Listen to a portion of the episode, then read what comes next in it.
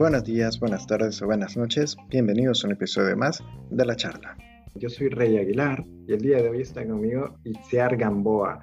Ella es médico y actualmente se está formando en la especialidad de medicina familiar y comunitaria. Bueno, bienvenida Itziar, ¿cómo estás? Gracias por estar aquí con nosotros compartiendo un poquito de este tema tan interesante. Buenos días, Rey. Gracias por invitarme al programa. Pues el día de hoy vamos a hablar sobre alergias. ¿Y por qué hablar de alergias? Bueno, porque la OMS dice que para el 2050 el 50% de la población mundial padecerá de alguna de estas. Actualmente se estima que el 33% de la población mundial ya padece de alguna alergia. Esto sale a casi 400 millones de personas padeciendo de rinitis alérgica. Y se han identificado más de 70 alimentos que pueden producir alguna reacción alérgica alimentaria. Dicho esto, pues yo creo que queda claro el porqué es la importancia de este tema. ¿no? Para seguir con esto, yo creo que es muy importante que demos una definición algo básica de lo que es la alergia. Todo tuyo, Itziar.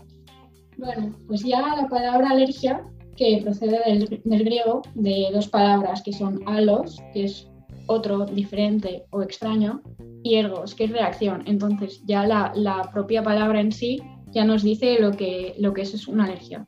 Eh, pues eso significa una reacción diferente. Es una reacción normalmente exagerada frente a una sustancia extraña al, cuerpo y a los componentes propios de, del organismo de cada uno y entonces es lo que produce la aparición de los distintos síntomas estas sustancias pueden penetrar por el aparato digestivo, como pueden ser eh, alimentos o medicamentos, pueden ser, pueden ser introducidas en el cuerpo pues, por el aparato respiratorio, pues, por ejemplo, como el polvo o, los ácaros y, los diferentes tipos de polen. Eh, pueden ser absorbidas por la piel o incluso atravesando la piel, como podrían ser eh, inyecciones o picaduras de abejas o avispas y el sistema inmune de nuestro cuerpo pues reconoce estas sustancias como extrañas, entonces ataca contra ellas y, como ataca contra ellas pues se vuelven dañinos contra nosotros mismos y es lo que causan los síntomas de alergia. Bueno, pues ya con una definición que queda claro lo que es una alergia, podemos un punto aparte sobre, no es lo mismo hablar de alergia que hablar de intolerancia. ¿Podríamos definir esto? Las intolerancias normalmente son del aparato digestivo, exclusivamente del aparato digestivo, mientras que las alergias son por el sistema inmune. Entonces, por ejemplo, la, celiaquía es una intolerancia al gluten. Eh, hay intolerancia también a a la, lactosa, que es en la leche se encuentra este azúcar y, y, no lo podemos tolerar, pero no es una alergia porque no nos está atacando al sistema inmune, solo está atacando al sistema digestivo. Bueno, yo creo que está quedando un poquito más claro. Y si algo les sirve este programa es sobre todo para eso, para educar, para informar.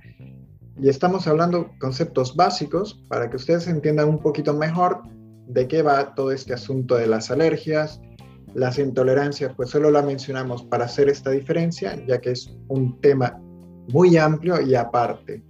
Siguiendo entonces con las alergias, Mencionemos algunos tipos de alergias, Itziar.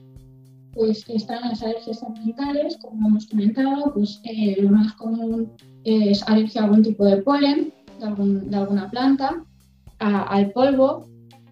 Luego están las alergias alimentarias, como puede ser el huevo y la leche, que son las alergias más comunes en edad pediátrica, en niños. Y luego, eh, en cuanto a alimentos, también lo, una de las causas de alergia más frecuente es a los frutos secos, como cacahuetes o nueces. Y dentro de los inyectables, como, como he mencionado antes, también pues, el veneno de los, de los himenópteros, que son las abejas y las, y las avispas. Siguiente punto, yo creo que es importante que le mencionemos a la gente que nos está escuchando cuáles son los signos y síntomas de una reacción alérgica. Pues sí, Rey, la verdad es que hay muchos signos y síntomas y son muy variados y depende en qué parte del cuerpo se, se liberen los componentes químicos que, que, nos están haciendo daño. Pues, por ejemplo, en los pulmones, en los bronquios, pues puede causar asma. En la nariz puede causar rinitis y en los ojos conjuntivitis, que básicamente es inflamación de estos aparatos. En la piel, urticaria, angioedema o inflamación, incluso dermatitis atópica o dermatitis de contacto. Y pueden aparecer síntomas digestivos, pero esto hay que volver a repetir que no se considera una intolerancia, es la alergia, pero en el síntoma, en el aparato digestivo. Y suelen ser dolor, gases, vómitos o diarreas desde muy leves a muy intensas.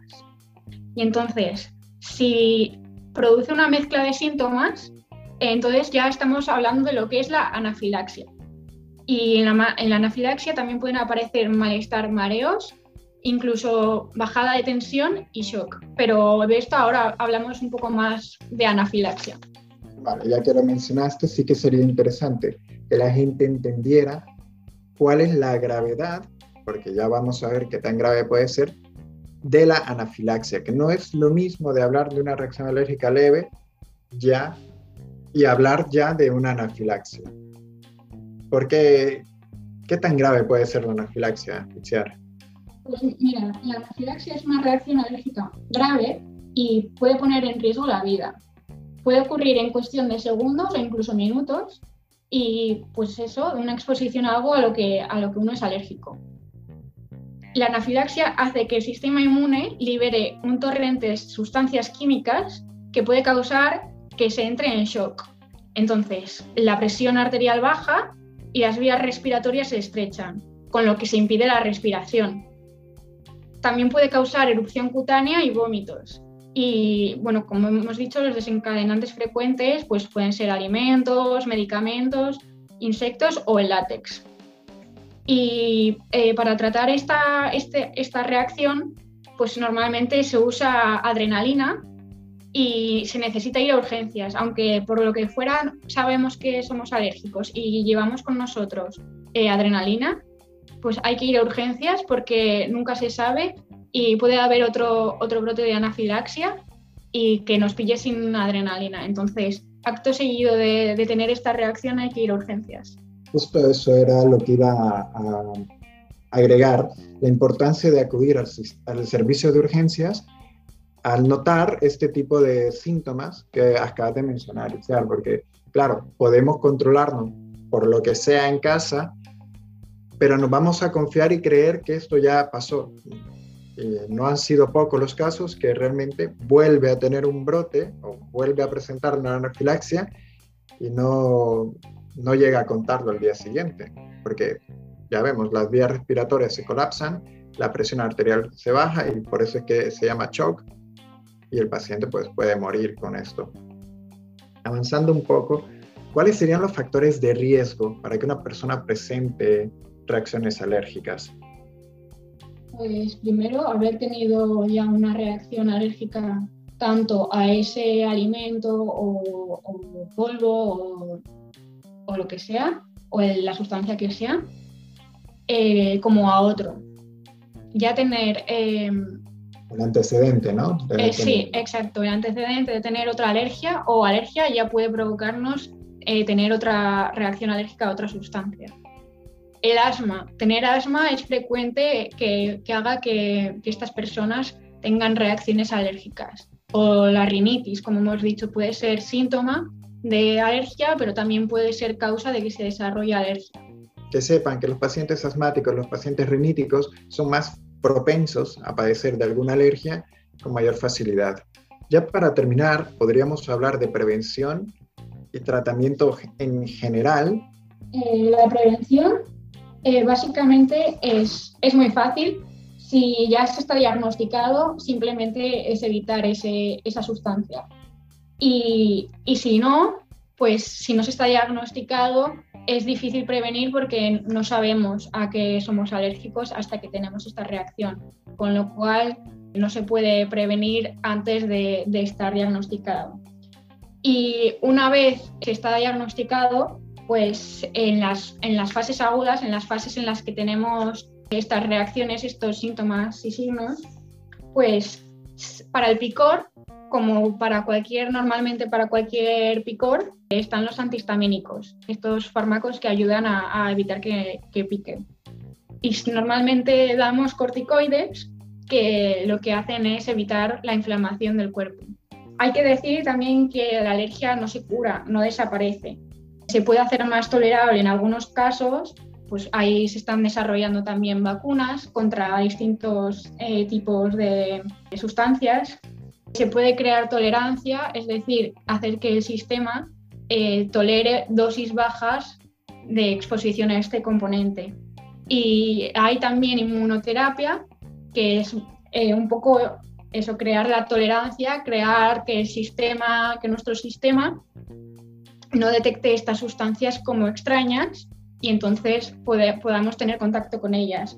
Pues por ejemplo, y eh, ya que ahora está tan de moda el tema de las vacunas con el tema de COVID, pues eh, las vacunas que ya hay para, para que la gente no tenga estas reacciones alérgicas, pues son eh, vacuna para el veneno de himenópteros, o sea, vacuna para las abejas y las avispas, vacunas para determinados alimentos, para el polen y para el polvo. Bueno, pues como última aportación, me gustaría, Itziar, que dieras algunos consejos para la gente que nos está escuchando, que tengan pues esto como última lección, por así decirlo, el día de hoy con esta cápsula. Pues que ante cualquier duda, primero de todo, que consulte a su médico de, de familia y que él sabrá lo que, lo que se tiene que hacer, no tomar medicamentos, como he dicho, los medicamentos que he dicho ahora, eh, sin, sin que alguien, sin que un médico se los prescriba. Lo más importante es que si tenemos cualquier signo o síntoma de alergia o que nosotros pensemos que pueda ser una alergia, es consultar. Y ya el médico de familia, si considera oportuno, considera que es una reacción alérgica, pues y que hay, hay que hacer un estudio de estas alergias, pues ya entonces lo derivará al especialista, al alergólogo, y, y, ya se continuará con el estudio. Y en función de si tiene alergia y la gravedad de ella, pues quizás pueda necesitar una vacuna o algún tratamiento especial. Bueno, pues muchísimas gracias, Ixiar, por todo lo que has aportado el día de hoy. Gracias a ustedes por escucharnos. Gracias, Itziar, de verdad, por venir y compartir con nosotros este espacio. A vosotros. Bueno, espero que sigan teniendo un buen día